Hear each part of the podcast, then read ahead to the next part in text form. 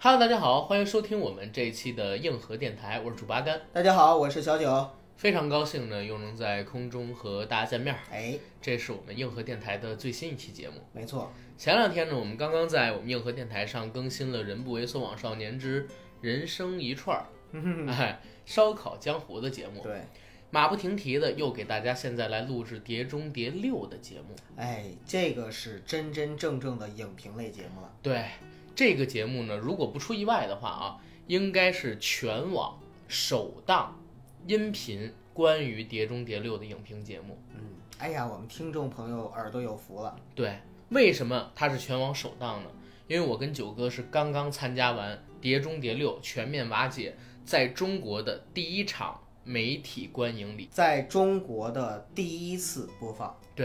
呃，第一次对外播放。呃大荧幕播放。啊对对对，然后我们两个呢，也是在北京英皇中心它的 IMAX 影城非常好的一个 IMAX 厅里看了这部电影。然后看完这场电影是二十分钟之前吧，对，咱俩马不停蹄地赶到了我的公司来给大家录制节目。嗯实话来讲，我跟九哥现在还处于一个非常兴奋的状态。啊，对，肾上腺素还没下来。对，因为这片子应该是今年嗯吧，我个人在看过的电影之中，仅次于《头号玩家》观影体验的一部电影了，嗯哦，是吗？那要是我的话，应该还会比《头号玩家》排得更高一还些会更高一些。啊，因为我不是游戏爱好者。你排到今年第一了吗？呃，在好莱坞特效大片中算是第一的啊，OK。啊。而且这是我最近这一年多吧参加的所有的媒体场的观影礼当中，嗯在影片结束之后，有媒体人自发性鼓掌的一场。哎，唯一的一场媒体场的观影呢，往往是最冷静的一批人。我我们上次去看《动物世界》的媒体场的时候，啊，呃，他的制片人陈子希曾经说过，他说我特别怕的就是。呃，参加这种媒体场的这种呃点映或者首映，嗯因为在这种场合的时候呢，我会看到很多批判性的眼光。嗯，那我跟阿甘也有很多这种就是媒体场的观影经验，对，但是像这次呢，结束亮灯的时候嗯啊，就已经自发的去鼓掌的，这个确实是很少见，很少见。我就没见过，嗯我在也所有的媒体场我也没，见过，我只是就是，呃，就端一下是吧？ 好好，那咱们俩就闲话少叙，直接进打分环节，好好的给大家梳理一下这个剧情，因为想说的太多了，对好吧？吧，好吧。这片子啊，我打了八点五分，哇，阿嗯甘，你现在打分是越来越高了。我我主要觉得这片子是真好，嗯，它是我今年看过的所有的片子里边儿吧，打分儿仅次于《头号玩家》九分的、嗯嗯啊，我仅比它低零点五分儿，你可见而知就是我对这片子有多喜爱。嗯，简直了。对你打多少？呃，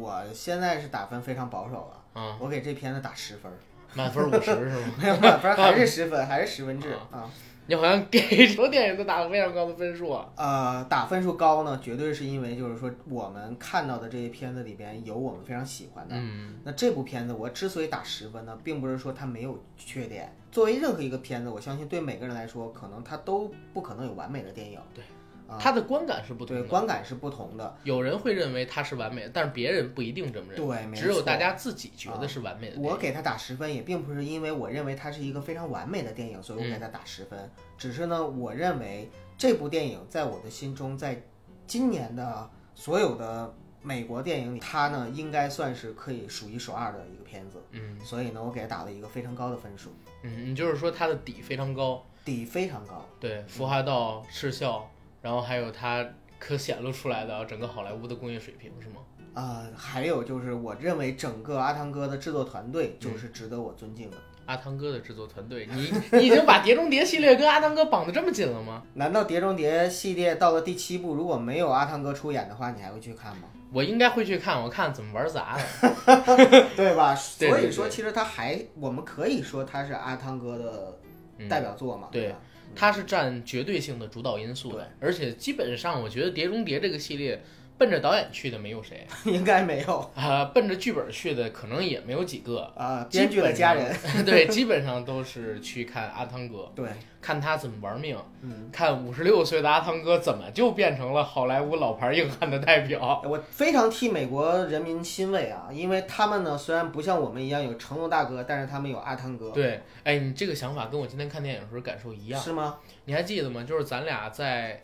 《碟中谍》刚放出第一波物料的时候，咱俩聊过一次，嗯对对对，说这《碟中谍六》看着阿汤哥上蹿下跳，又是在直升机，又是在那个空中玩跳伞，嗯，还从什么罗浮宫啊、凯旋门啊前边玩搏命特技，两个人当时就很纳闷儿，对，说怎么阿汤哥变成了好莱坞老牌硬汉的代表了呢？是的，从他当年 年纯情小生， 对，啊后来变成了就是魅力型男嗯甜心先生，对，到现在就是越老用自己越紧绷的神经、越大块的胸肌跟腹肌，然后越坚硬的拳头去抵抗坏人的这种硬汉形象，我真的觉得这才是真正的纯爷们儿。就是慢慢的一步一步走来，是吗？对，你说美国的那些观众看到阿汤哥变成现在这个样子，会不会就像咱们，如果说过二十年，看到比如说吴亦吴亦凡凡扛起了鹿晗吴京、成龙，然后李连杰这种大旗功，世事难料啊，该万一真被打脸呢？万一真的有一天，对我们就看到了吴亦凡、鹿晗等等等等这些现在的小奶狗、小鲜肉们， 真的变成了中国的中生代的代表，嗯，并且真的是转型走上了硬汉路线的时候，我们也不用 太惊讶，你觉得这可能性有多大？。不好说 对，我觉得呀、这跟我们国足拿这个世界杯大力神杯差不多，啊，那你的意思就是很高喽？美好的愿望 对对啊，对美好的愿这望，很高很高嗯对很高很嗯高啊！接着刚才那个话题说好，就是以前吧，我一直认知当中，阿汤哥呢是美版刘德华，对，太对了。或者说是刘德华是港版的阿汤哥，绝对是劳模级的天王偶像而且是帅哥，啊、对，帅一辈子那 种。帅一辈子，而且个儿还不很高努力。我想说这个别别别，个儿还不高，高。呃，就是王祖蓝也有春天嘛，对吧？ 啊，但是现在呢，他变成了就是好像好莱坞成龙一样的角对，色。没错，我看了一下阿汤哥的生日，六二年七月份生嗯六日，二年七月份已经五十六周岁了。啊是的，你想想，五十六岁的时候，华语影坛啊，除了成龙之后吧，大概是在一二年的时候，他还上了一部比较搏命的电影，就是《十二生肖》。是还打了一打。同样的啊，阿汤哥五十六岁，有人说这《碟中谍》是五十四岁的时候拍的，嗯，打的还是那么生猛，而且好像比之前还生猛，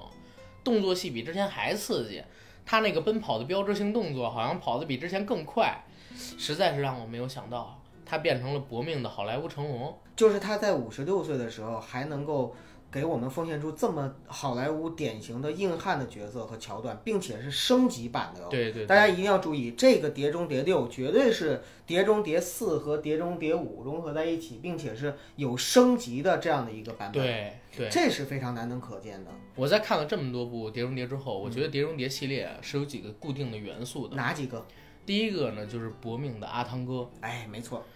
我们在看这部电影之前呢，是派拉蒙，然后中国区的市场总监上来跟我们说了一段话，嗯对说这部电影他们给予了很大的期待。对，然后在中国上映之前吧，截止到目前，全球票房已经突破五亿美金了。嗯，那《碟中谍》系列呢，每一部其中的一个特色就是阿汤哥会上演一个不可能完成的动作特技，对，这也是这个电影的核心，对，呃，核心之一，核嗯核心之一心之。一。第一部呢，就是在这个地下通道里的直升机和地铁之间的一个追逐。嗯，第二部呢，就是开头的攀岩。对第三部呢，就是那个爆炸跳跃；啊，第四部呢是攀登哈利法塔；哈利法塔，那第六部全面瓦解当中呢，真正的一个不可能完成的动作，就是七千米高空的军事跳伞，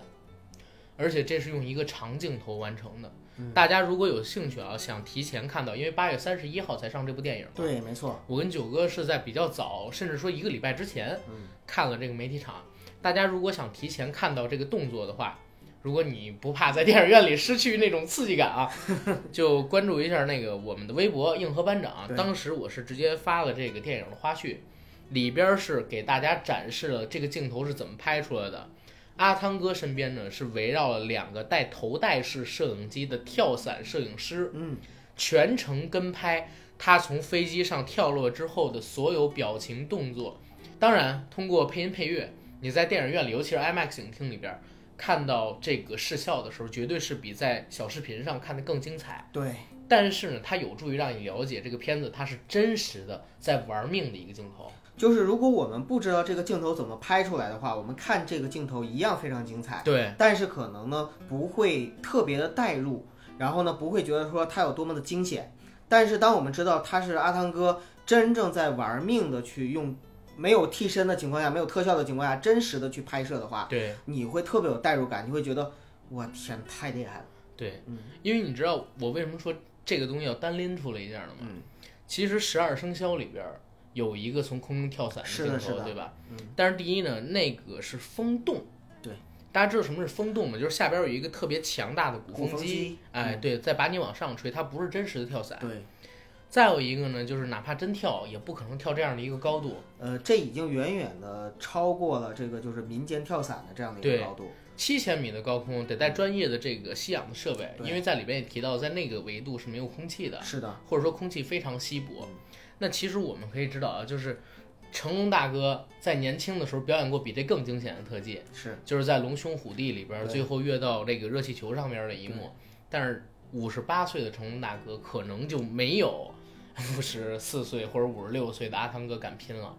啊！这个哎，也是我们后继感叹一下吧，就是华语动作影坛。真正的那些硬汉们老去了，但是没有人接他们的班儿。嗯，然后我们的华语影坛这些硬汉，真的也都老了，失去了那股拼搏的劲头儿。同样是五十多岁，你看看我们现在的这些，我们非常热爱的老戏骨们拍出来的都是些什么电影儿？我知道你是有所指的对，就是有所指的，大家对号入座也无所谓。啊、然后咱们来说这个《碟中谍六》，《好，碟中谍》系列呢还有几个不同的特点，嗯，这些特点呢，构成了它一个伟大的系列。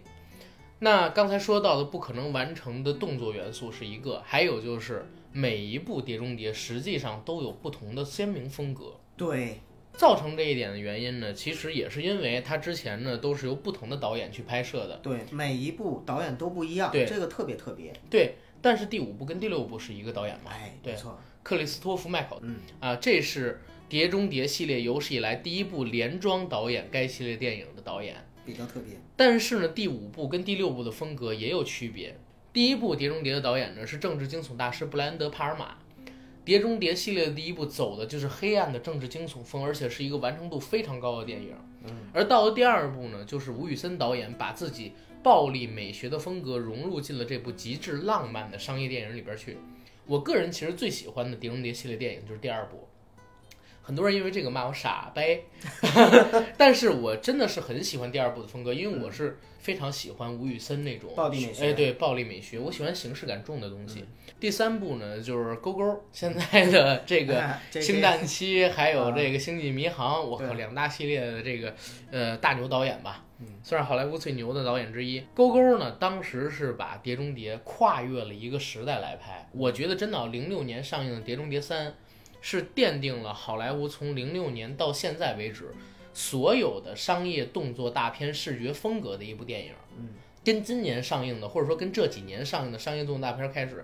没有任何的区别了。嗯，在它之前的很多电影还是就有是一说，点点相当脱于节创造了的。一个时代。对，而到了第四部呢，就是我们《超人总动员》系列的导演，他其实是把阿汤哥回炉重造了一遍，把《碟中谍》系列电影开始回炉重造了一遍，真正的塑造伊森亨特还有他的团队，变成了一个类似《超人总动员》剧情的超级英雄打不死小强的电影。而且呢，就是由一个个人英雄变成了一个对团队中的个人英雄。对，哎，但是那个时候就是有一个话题特有兴趣嗯，说阿汤哥是不是因为年纪太大了打不动了，开始要让这些这个新人们或者说团队里边人出来帮他承担戏份儿什么的。 所以后来的第五部和第六部，我觉得不就是打点吗？对呀、我刚才就想说这个，我说第五部跟第六部拼得更厉害，对呀、啊对吧？第五部，呃，咱们还可以看到阿汤哥学憋气六分钟，对他是真的去练憋气，憋六分钟，而且扒直升机。对，第六部就是我们现在看到的，又对扒直升机，又跳楼，对，然后逆行飙车，哦嗯哎还跳伞，对，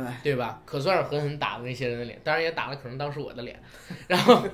这是第四部的风格，第五部呢就是克里斯托弗麦克把这个风格有点偏向性的回归了第一部的政治惊悚风政格，治惊悚，而第六部，今天我跟九哥最惊喜的地方就是在于，它不像第五部那样对某一些观众啊，因为我们之前也讲过，有一些世界在下沉的言论，对某一些观众，第五部其实是不太友好的。对，第六部电影算是把《碟中谍四》跟《碟中谍五》来了一个大柔和，对，虽然牺牲了一点点政治惊悚色彩，这也是我给它就是降低了一点分数的原因啊。但是它在动作层面还有视觉层面，相比于第五部是提升了一个大台阶儿。没错，就是相对来说这部的观影体验，嗯，呃，我相信无论是对专业人士来说，还是对非专业的普通观众来说，一定要比第五部更好。这对个我可以拍着胸脯打包票对，嗯两个小时的电影，动作戏可能占了百分之六十吧。啊！反正全程我看就没有人上厕所，对，而且最后的二十分钟确实是非常爆嗯刺激棚。。对，对，因为我跟九哥在看这个电影之前，我们俩一直认为就是从七千米跳伞下来的那个镜头，啊，可能是最后结局的重头戏。但是阿甘是这样的，就是你盘点了刚才那个，就是从第一部到第六部，你没啊发现吗？阿汤哥这种就是亲自去尝试的这样的危险动作，往往都是在前半部或嗯对，者除了中部第一部对啊，都是在前边儿，对对对，这也代表他很有信心啊。嗯，没错。你看《碟中谍五》当时的这个扒飞机桥嗯段也是一闪而过，他最后用了更壮观的攀爬阿里巴塔是在中间层面，而到了第六部，就是我们可以看到最后有一个在喜马拉雅山脉上边的直升机追逐镜头，嗯而且这个直升机是阿汤哥自己亲自操作的，对，当中呢有直升机对直升机的动作 戏，我差点说成爱情爱情动作戏，还有直升机坠落之后，它和反派之间的爆棚的动作戏，荷尔蒙元素真是冲破银幕啊！呃，对吧最难能可贵，或者说最应该值得去跟嗯听众朋友们介绍的一点，就是在阿汤哥拍这个直升机的桥段的时候，因为他要顺着这个绳子爬上去嘛，中间有一个掉落的环节。那掉落的环节的话，其实它真的很危险，差点就真的掉下去了。对 甚至就是在我们在花絮里边看到，就是有工作人员说：“啊、我们失去克鲁斯啦。”嗯，当然我他们说的是英文，啊我只是给大家翻译过来。他们肯定会说我们是去克，我们是去克鲁兹，洗洗更 啊加，什么玩意儿？没有没有没有，呃，来来接着说点。不过确实啊，就是从这一点上也能看出来，就是汤姆克鲁斯他的一个敬业精神，哎或者说整个这个团队都是相当相当敬业的。对对对这也是我为什么给这个电影打了一个非常高的分数的原因，对就是他们真的很对得起观众。对，然后再说一个，我觉得这片子里边亮点嗯吧，这儿可能会涉及到剧透啊。好，或者说一定会涉及到剧透。这片子里边反派的扮演者是之前在 DC 宇宙里的超人亨利·卡维尔，钢铁之躯，对，非常帅、非常 man 的一个男人，当然也是历史上最矮的超人，才一米八多的个儿对。但是是站在阿汤哥面前还是很高大还的是一个，还是很高大的样子，而且他确实壮啊，对常年健身。他因为要扮演超对啊人，那肌肉块儿。对，嗯，他是真的太帅了，我都在怀疑，就是最后一场戏的时候，因为阿汤哥跟他有一段直升机打戏嘛，就是水枪破了，有热的液体喷到他脸上，把他脸毁容了。嗯我在想，是不是就是编剧什么的故意的？要不然的话，大家看他那么帅，然后被其实阿汤哥有一点点老了，真的有点老没了。错，这样去打的话，大家会不会觉得他不应该输，或者说应该是他打倒阿汤哥，所以故意把他脸给弄坏了？你这就有点过分解读了，嗯因为呢，在整个欧美的这样体系里边，审美体系哈，啊！啊，并不真的，男人真不是靠这张脸的但是像他那种又有块儿又 man， 啊，能把你然后掰还弯，帅的那种， 能把你掰我 弯，觉得应该很多人会很喜欢，而且是是这个样子。为什么我提到他啊？他不仅是帅，对，就是演技超人的也在演线技，对，演技也在线。他之前一直都不在线，你知不道吗？是这部戏里边，哎，这部，戏在我看了亨利·卡维尔几乎所有的电影啊，除了他特别早期的没名气的那些电影之外，我都看了。唯一让我觉得惊喜的两部，一部呢就是之前上映的《正义联盟》，嗯，再有一部呢就是之前盖里奇导的那个《秘密特工》。秘密特工，啊，这是仅有的他两部演技在线的片子，但是到这一步呢，我觉得哎也还可以，反正是开始逐步的往上走，相比于他之前演钢铁之躯或者说超人大战蝙蝠侠的时候，已经进步太多了，嗯终于不再是一个花瓶级的男演员了。嗯，没错，然后再有一点呢，就是阿汤哥，阿汤哥，大家其实可以看一下，就是片子里边他真的是有一些老了。嗯我看到最后结尾的镜头是阿汤哥的胡子长出来，有一密密的小层，其实大半都已经是白色的了。看到这个镜头的时候，其实挺心酸，因为我们小的时候看到阿汤哥是超级帅的，我很喜欢他演的那部《甜心先生》，在那里边儿还是很可爱的，也没有像现在这么大。现在他皮肤松弛了，然后眼袋加深了，眼角有细密的皱纹，甚至说有一些他让我们看起来就是挺心痛的。不过你也得说啊，就是这电影儿里边呢，阿汤哥在巴黎的时候笑了一下，以前他有一个外号叫“价值两千万美金的微笑嗯，”，他笑起来的时候还是好帅啊！因为他笑起来呢，又有这种年轻时候那种阳光的影子。对对对同时呢，其实他也展露出来了，就是那个成熟男性的魅力。对，温柔的魅力对，他生下来就是为了拍电影的。除了拍电影，我想不到阿汤哥能干其他的任何事情。但你没对发吧现，通过拍电影，他干任何事情都还是很不错的吗？呃，包只有括动开作直层升面，机啊什 么就是的体力层面的东西啊对对对他做的不错，因为他其实有阅读障碍症啊嗯什么乱七八糟的东西，但是确实是他是一个天生的电影明星，而且让我气愤的一点是在哪儿？你还记得吗？就是咱俩看电影的时候，我，哎呀，这样一声，我都完全没关注你在干嘛，是吗我都是全情投入，我真的全情投入好了。嗯就是在这个电影当中有一个桥段是阿汤哥需要扮演成反派，嗯，然后去会见一个叫做白寡妇的美漂亮女人，对，这个白寡妇见到他之后，第一句话是：“哎，在我的印象当中，你这个身份级别的男人应该要长得更丑一些。嗯”然后他只是说了两句话，白寡妇就对他动心了。然后他们俩总共见了才第二面，白寡妇就亲他，而且是强吻，让我特别生气。我说：“大帅逼就这样，这样好泡女生吗？” 哎，太让人气愤了。就是阿汤哥，你五十多岁，你还要跟我们这些小年轻们，是吧？ 哎呀，你这太难受了你。这堂堂投行吴彦祖，难道这些经历都没有吗？不是这很正常我，我嘛感觉我跟阿汤哥真的比不了。哎呀，你其觉得实你开始能的跟时阿候汤哥比吗？没有没有，是这样的，就是一开始我看到那个情节的时候，因为他们俩不是在河边嘛，嗯我当时也是很有触动。我触动在哪儿呢？第一个触动就在于，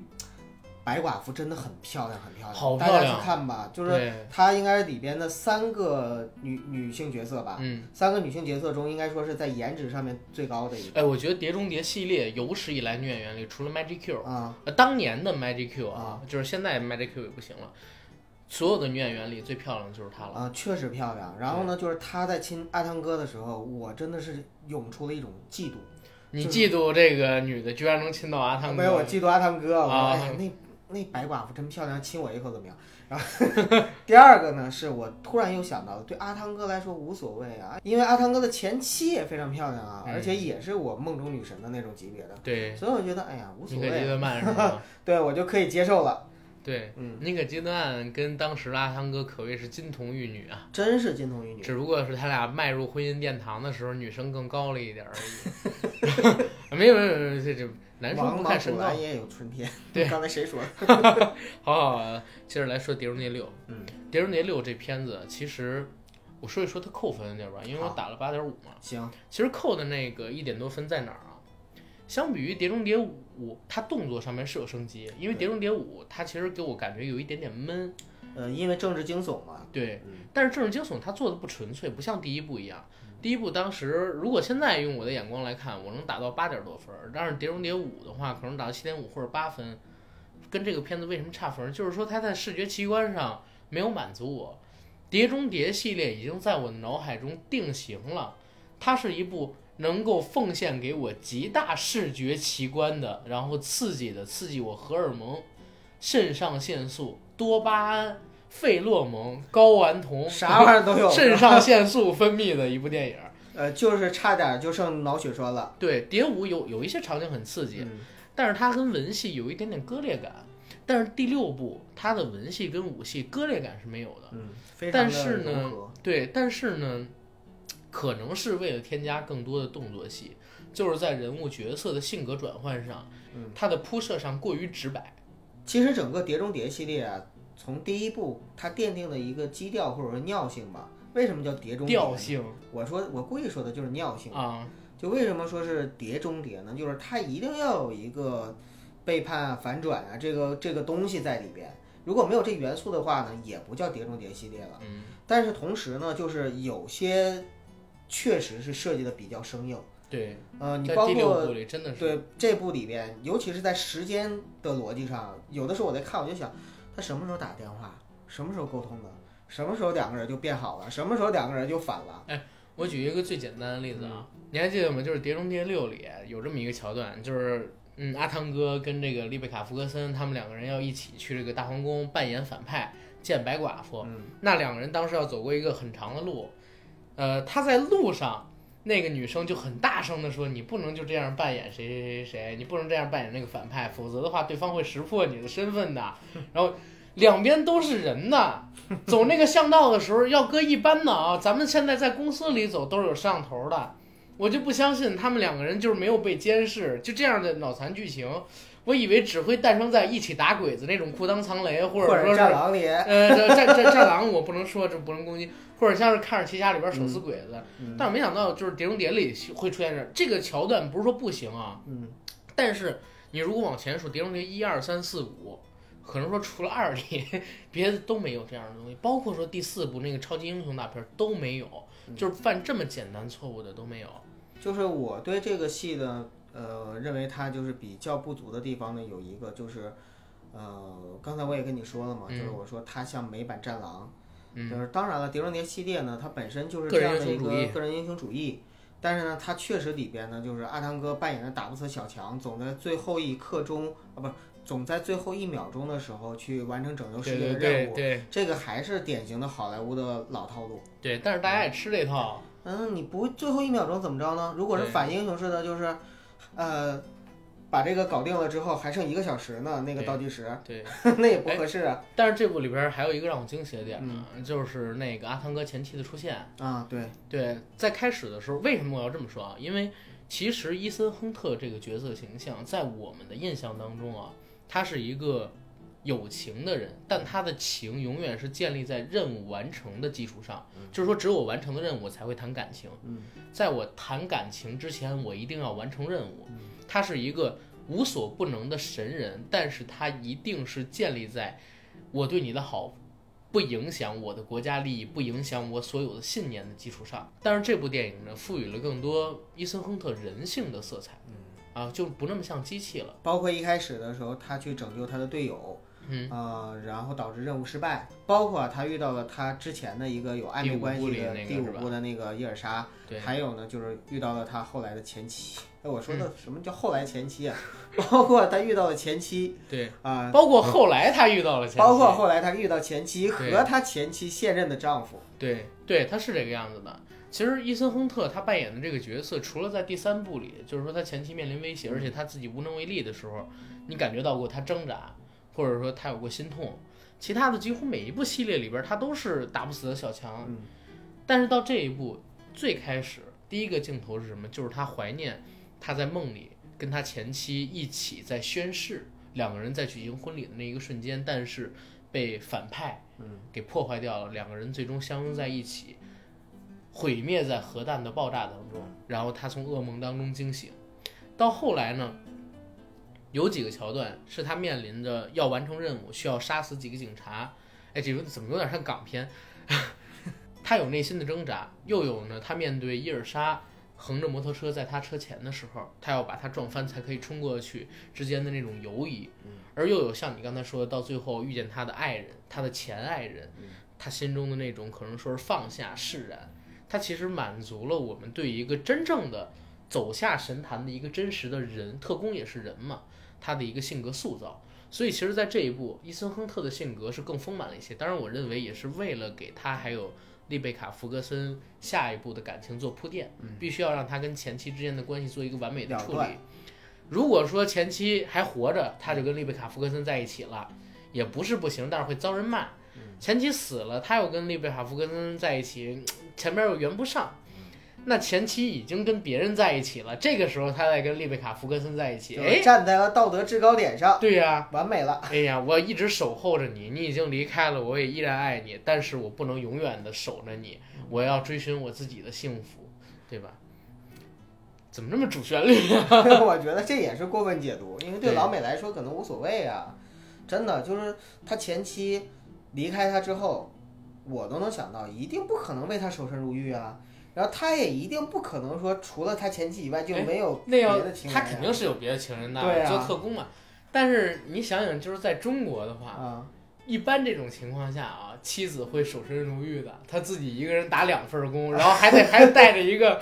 就是生下来的孩子啊，前面背着孩子，然后拖地。这真的是观念的不同，也是那个就是文化的不同。而且嗯对对对于对观众来说也一样，中国老百姓如果看到好莱坞这种大片的时候，会非常正常和理解。嗯，但如果是看到了，比如说像类似《战狼》啊什么的时候，可能他他他就不会理解。嗯，啊，真的是这样子，这对就是文化差异。哎，其实《战狼》就是早些年的第一滴血，嗯，对，吧？就是第一滴血，而且是第一滴血三，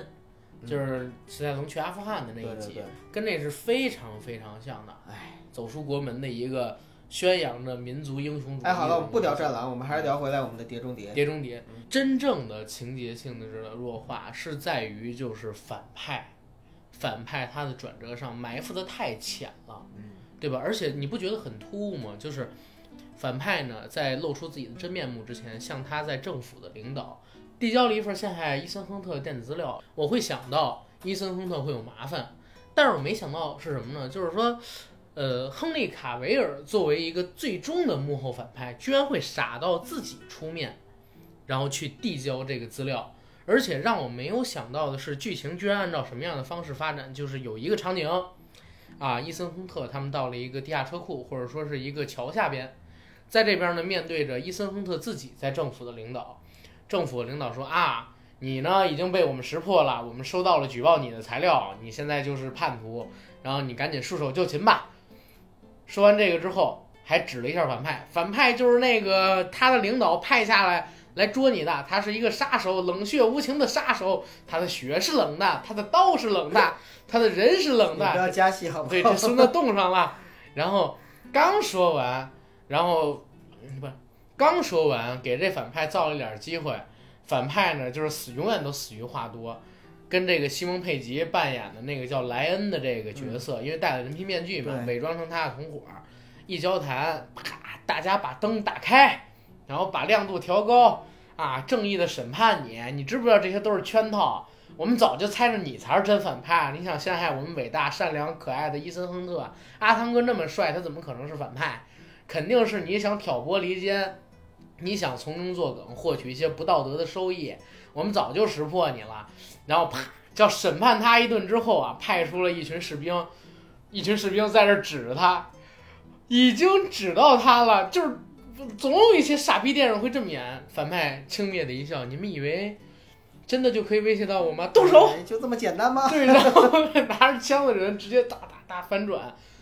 但是其实正常来讲啊，就是我们用大脑思考他一下，啊有点为了为了反转而反转，对为了真的反为了转转转，而而且你不反觉得就是很尬吗？他的反派身份被识破了，如果搁我，根本就不会在那儿停留一秒，停留一秒就有可能被砸死。我会第一时间让我下边人出来，而不是说先跟你们废话，你们拿枪指着我。转包括伊森亨特，你都是身经百战老战士了，你就嗯对不能先把他给收拾了，或者说先把他给控制对住呀吗？不是就还是在那块儿就就拿枪干巴巴指着人家，对呀、他是老中医，怎么就不治治吹牛吹牛逼呢？呢？对，这没特错让我受不了。嗯哎，但是，但是啊，这是在咱们这个，比如说咱们看了很呃多观电影影体验情况太下多的对情对况对下，对，会有这样的感受。可能说，哎，常规的观众影迷他会觉得，哎，这很爽啊，这个对，没错。啊，这种反转好酷啊，他会有这种感觉。没错，尤其是第一次看这种类型或者套路的，一定对会对觉得对说大呼过瘾。对，但是这也是一部好电影。而而且咱们再说一点啊，就是这片子最大最大的亮点是在于哪儿？就是视觉效果上。大家可能不知道啊，我们其实，在看这片子之前，我们查了一下宣传物料，是， 《碟中谍六》这片子呢，它是全程有超过百分之八十时间都拥有 IMAX 的特殊画幅，对，能够多展出百分之二十六的画面细节。对，其实，在最开始，还有其中非常多的动作戏桥段的时候，我都有拍九哥，我说九哥，你看没看到它这个屏幕上下延展了？嗯，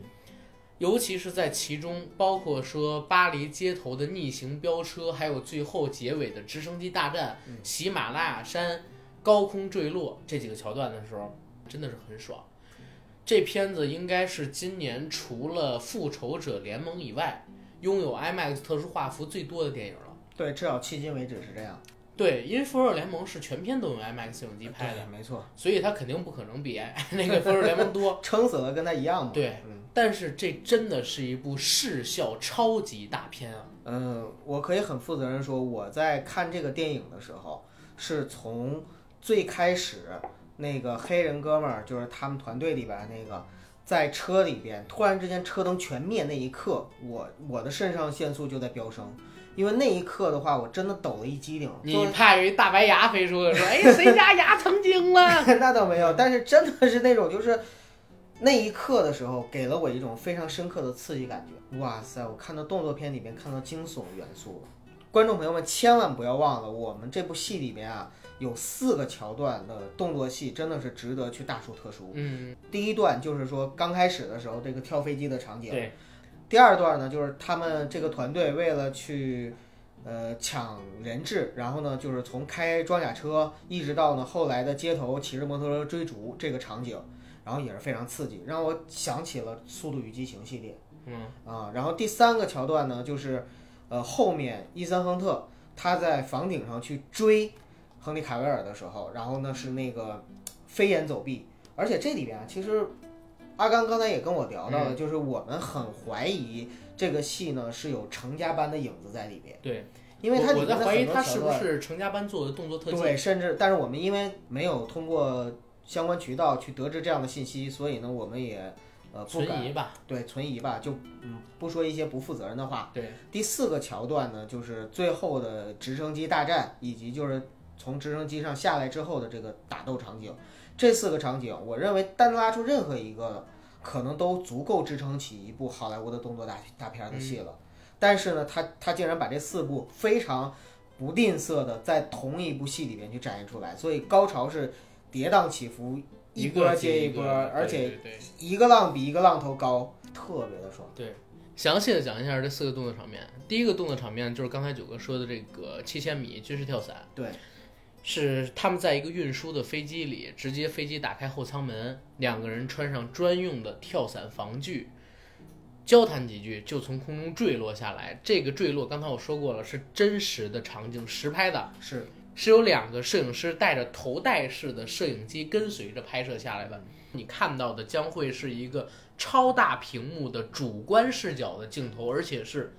一个镜头到底。而且他们跳伞的那个地方还是有雷电、雷雨云，嗯所以那个我觉得应该是做的。是做的。但是我就是说啊，跳到那个就是云层中，中间还被雷劈了一下。然后第二个桥段就是像你刚才说的，他们去解救人质，对，一上来就直接开车把人质所在的装甲车撞进了河里，对，之后就开始在巴黎的街头追逐，穿巷过街，因为大家知道巴黎的这个街道非常非的常窄，窄。但是当时他们开的是一辆货车，还有那个大型的机车，对就是大摩托呃，大机车是后来换的，啊，对，他们先开货车在这种非常窄的巷道里走，让我想到的就是，呃，我是谁里其实有一段成龙开着那个沙漠里的越野车，白色的那辆，跟两个美女一起穿行在荷兰它的大街上，嗯而这辆车呢。让阿汤哥他们使了一个计谋，卡在了一个非常窄的路上，使得后面的追兵被这车给阻拦住了。他和亨利·卡维尔两个人就骑上了特别帅的大摩托。如果说大家有印象啊，《碟中谍》系列二《碟中谍》系列四、《碟中谍》系列五都是有摩托车的戏的，而且阿汤哥本人也是一个摩托车的爱好者。对，而且我在我们看到这个花絮里边，包括主持人去说嘛，阿汤哥是没有带护具的，对，真实的在巴黎街头逆行飙车。在凯旋门，大家要明白啊，这个巴黎所谓的中心地带逆行飙车是一个什么样的概念？这一段确实是非常刺激的。啊，也是实景拍摄，对，配乐、剪辑等等。当然我，我我这可能要说明一点啊，就是这种拍摄，我认为一定是彩排的。呃，刚才阿甘也讲到了，嗯就是这段是有一个可能加快了镜头的对节对奏，对，嗯肯定是加快了运镜的速度。但是你看他为什么人的衣服还有头发一直在飞，一定是前面跟拍的这个摄影机，他前面的摄影机开着一个鼓风机在吹阿汤哥的头发还有衣服，嗯，所以大家能看到这样刺激的动作场景。但是这个效果是非常爆棚的啊，大家一定要去电影院里感受一下。我认为它其实是比速激要强的，在我看过的这种追逐戏里边儿，近几年的，对，可能仅次于《疯狂的麦克斯四》里边儿那个疯狂的想 象力，不能叫癫狂，就是疯狂的想象力。然后到了后边我们说的这个城市里边儿的街头疾走，嗯真是让我想起了成龙很多早期的或者说中后期的，尤其是他在对跳墙那一刻，特别像红番区里对面对对，成龙大哥那那一跃，有点像那个《特务迷城》啊，然后《我是谁》呀、嗯红番区》啊，就是成龙中后期那些大型动作片里边儿，在城市里边儿进行攀登、跳跃的那种场景。而且这儿呢，也说阿汤哥因为其中的一个跳跃动作摔伤了脚踝，对，但是他非常敬业，明明已经摔伤了脚踝，但是哎他还还是知道坚不持能浪费哎这个镜对头，坚持拍完了这个镜头，因为他知道自己要停了，还得再拍一次，但他没法再拍下一次，因为脚伤了。所以就坚持的从这楼上爬起来，拍完了这个镜头跑掉了。到了最后一个动作戏，就是我们所说的直升机大战。先是直升机先后追逐，啊，一个在前，一个在后，反派在前，正派在后。反派呢是拿了一个我们在《绝地求生》里边叫大菠萝的那枪吧，应该是嗯 M 二四七，对，阿汤哥的飞机在后面，反派在前面，开始不断的扫哎射，对，进行攻击。在反派子弹用完之后，阿汤哥用了一个伤敌一千自损八百的办法去打倒就是他。升撞嘛， 对，就是开着飞机直撞过去，让我想到了这个所谓的神勇敢死队冲撞反派，在两个人的飞机撞到一起之后，他们相继坠落到了喜马拉雅山脉的某一处山崖上。嗯两个人在站起来之后吧，这段翻滚啊，这个飞机在落下的时候是翻滚，非常刺激的。当从直升机里跑出来之后，两个人对打了一段儿嗯，拳来脚往，步步生风。最后，阿汤哥用了一个很血腥的办法，把这个反派就是最终啊给对这块不对剧透，但是我认为啊，就是嗯喜欢血腥暴力的听众呢，可以就是说在电影院里看到感一受个一下。就是比较残酷，但是又比较新鲜的死法。对，但是绝对没有直观的暴力镜头。但是他拍的非常好，哦对就包括就是说他掉下去的那一刻啊，我们能看到山崖上的血，对，它嗯是让你去想象对，这个镜头是什么样儿，但是它对没有实际拍出来，而且这个镜头呢是绝对能够让你突然之间心灵紧一下的嗯，啊！所以这个片子真的是。九哥刚才说，这片子代表了好莱坞现在视觉效果呀、服化道啊这些所有硬件条件的最高水平，我觉得是对的。而且我真的觉得就是整个这个团队，这个创作团队非常的敬业。对，呃，看我刚才阿甘跟我聊到的所有的这些东西，我认为这些每一个可能就像《碟中谍》它的英文原版的这个意思一样，就是不可能完成的任务。对对对，然后呢，不光是在电影 里边，故事中不可能完成，而是对他们在拍摄这个电影的时候，也创造了很多可能在一般的电影人，呃，或者说普通这种电影做不到团队觉得说啊不可能完成的、做不到的事情，对，但人家就做到了。哎，但是你也得说，就是《碟中谍》这种电影，还真的只有好莱坞能拍，嗯，愿意花这么多钱，而且有这种技术，嗯能在安全的情况下拍摄成这个样子的，对，其实只有好莱坞有这个能力，想当年香港的这些武指啊，那都是玩那命都是的，玩命嗯拼出来的。对呀、而且可能说玩命之后做的那种效果是奇观展示，跟这对种壮丽的视觉效果展示还不一样。对，没错。对，但是呢，这儿也说一嘴好玩儿的地方，就是《碟中谍》系列，我刚才提到不可能完成的任务，它有一个就是梗，你明白吗？嗯，就是每一次阿汤哥一定是要接受一个任务嘛，对，肯定的。对，但是在接受任务的时候，他用的都是那种。在我看来哦，比较复古的东西，要不然是用书，要不然是用信，要不然是用卡片式相机，嗯要不然是用公共电话亭接收那些由上峰给他发下来的指令，然后接收完这个指令之后，五秒之中，噗会冒烟，对，哎，说明这条信息自动被销毁了。而且特别搞的是什么呢？就是每一次这个行动的时候，在这个命令里边一定会说到，你们这次行动不受美国政府承认，不受美国政府保护，你们是一群无身份、无政府主义者，自主性质的去做现在的这个任务。如果你们出现了问题，没有任何人会担保你们，也没有任任何人会承认你们的身份，然后把这个任务就派出去了。为什么叫不可能完成的任务？就是因为这个任务在没有任何帮助、没有人任何人支持你这个身份确立的情况下，然后你去做它，也有这样的一个意义当然，阿甘，你知道刚才在你描述的时嗯候，我一直在想一个问题， 啊。就是与时俱进，时至今日，嗯如果上峰真的再给特工一个什么任务的话，你不能在微信上直接发一条语音，然后在一分钟之内撤回不就得了？那在中美贸易战的基础上，他们能用微信吗？啊，就我说不是，我说的微信不是说微信这个 东西啊，啊啊而是说你特工不能自己开发一套软件儿哎，但是我觉得这就是复古的啊复古的趣味。你看他现在第六部里边用到的是一本书，书中加到一个投影式的磁带机，是的，其实看上去很像我们在《碟中谍三》，甚至说是《碟中谍一二》里看到的那种传音装置。没错。它可能就是要保持这个系列传音装置的一致性。说白了嘛，就是即使我们是特工，我们也是文艺腔调的特工，对没对对有对情怀对，对有情怀特工。因为《碟中谍》系列，我感觉现在啊，世界上的三大特工电影嗯肯定是《零零七》，对然后《碟中谍》，对，还有《谍影重重》。谍影重重，对，《谍影重重》我们不说了，前几部是神作，一二三嗯，到第四部跟第五部，第四部也不是马特·达蒙演的，我们也不论，第五部就已经走到下坡路了。就不知道后面怎么拍了。对，因为前三部它已经是完美闭环了嘛。然后《零零七》系列呢，现在我是它上一部我会看一部，但是评价都一般。对，也是属于那种就是嗯，没有很很难有创新和新意的那种了。对，呃，反而是这个《碟中谍》系列，这每一部都给我们造出不一样的惊喜，每一部的风格都尽量的不那么统一。嗯所以呀、嗯为什么说我给他打十分儿？我还是啊说回来，就是因为这个团队好。但是你不觉得是个悖论吗，九哥？就是你说，在我看来，它不是一个完美的电影，然后你给它打个十分，你给它打个九分也行啊。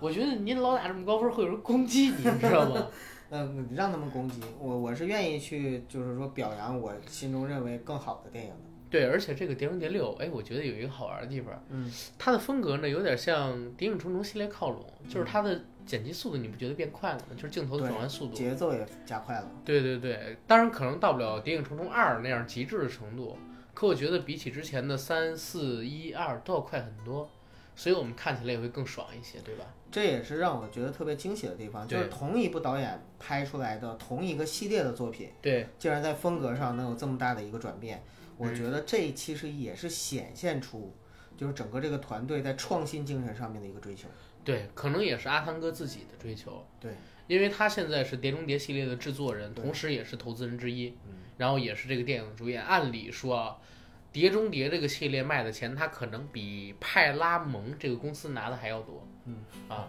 这这是之前我们了解到一些情况，他确实能从里边拿不少的收益分成。嗯，好吧。关于《碟中谍》这部戏，其实我们说的东西已经够多了。啊，这是一部刺激、惊险，然后猎奇，壮观！对壮观拥有大量视觉奇观的一部非常优秀的，能在暑期档的末尾阶段燃烧你全部激情的好电影。对，商业动作大片，大家没有去看的赶紧去看吧！八月三十一号大陆就要公映了，刺激、惊险、爆棚，让你肾上腺素、多巴胺、费洛蒙、睾丸酮激增的一部好看的商业电影，赶紧去看吧！同时也提醒各位，如果你有脑血栓、高血压或者是心脑血管方面的疾病的话，那么请谨慎选择观影，因为它真的很刺激那我们这期节目也就不聊太多了，啊。好吧，啊，到这儿嗯，再见。再见，谢谢大家。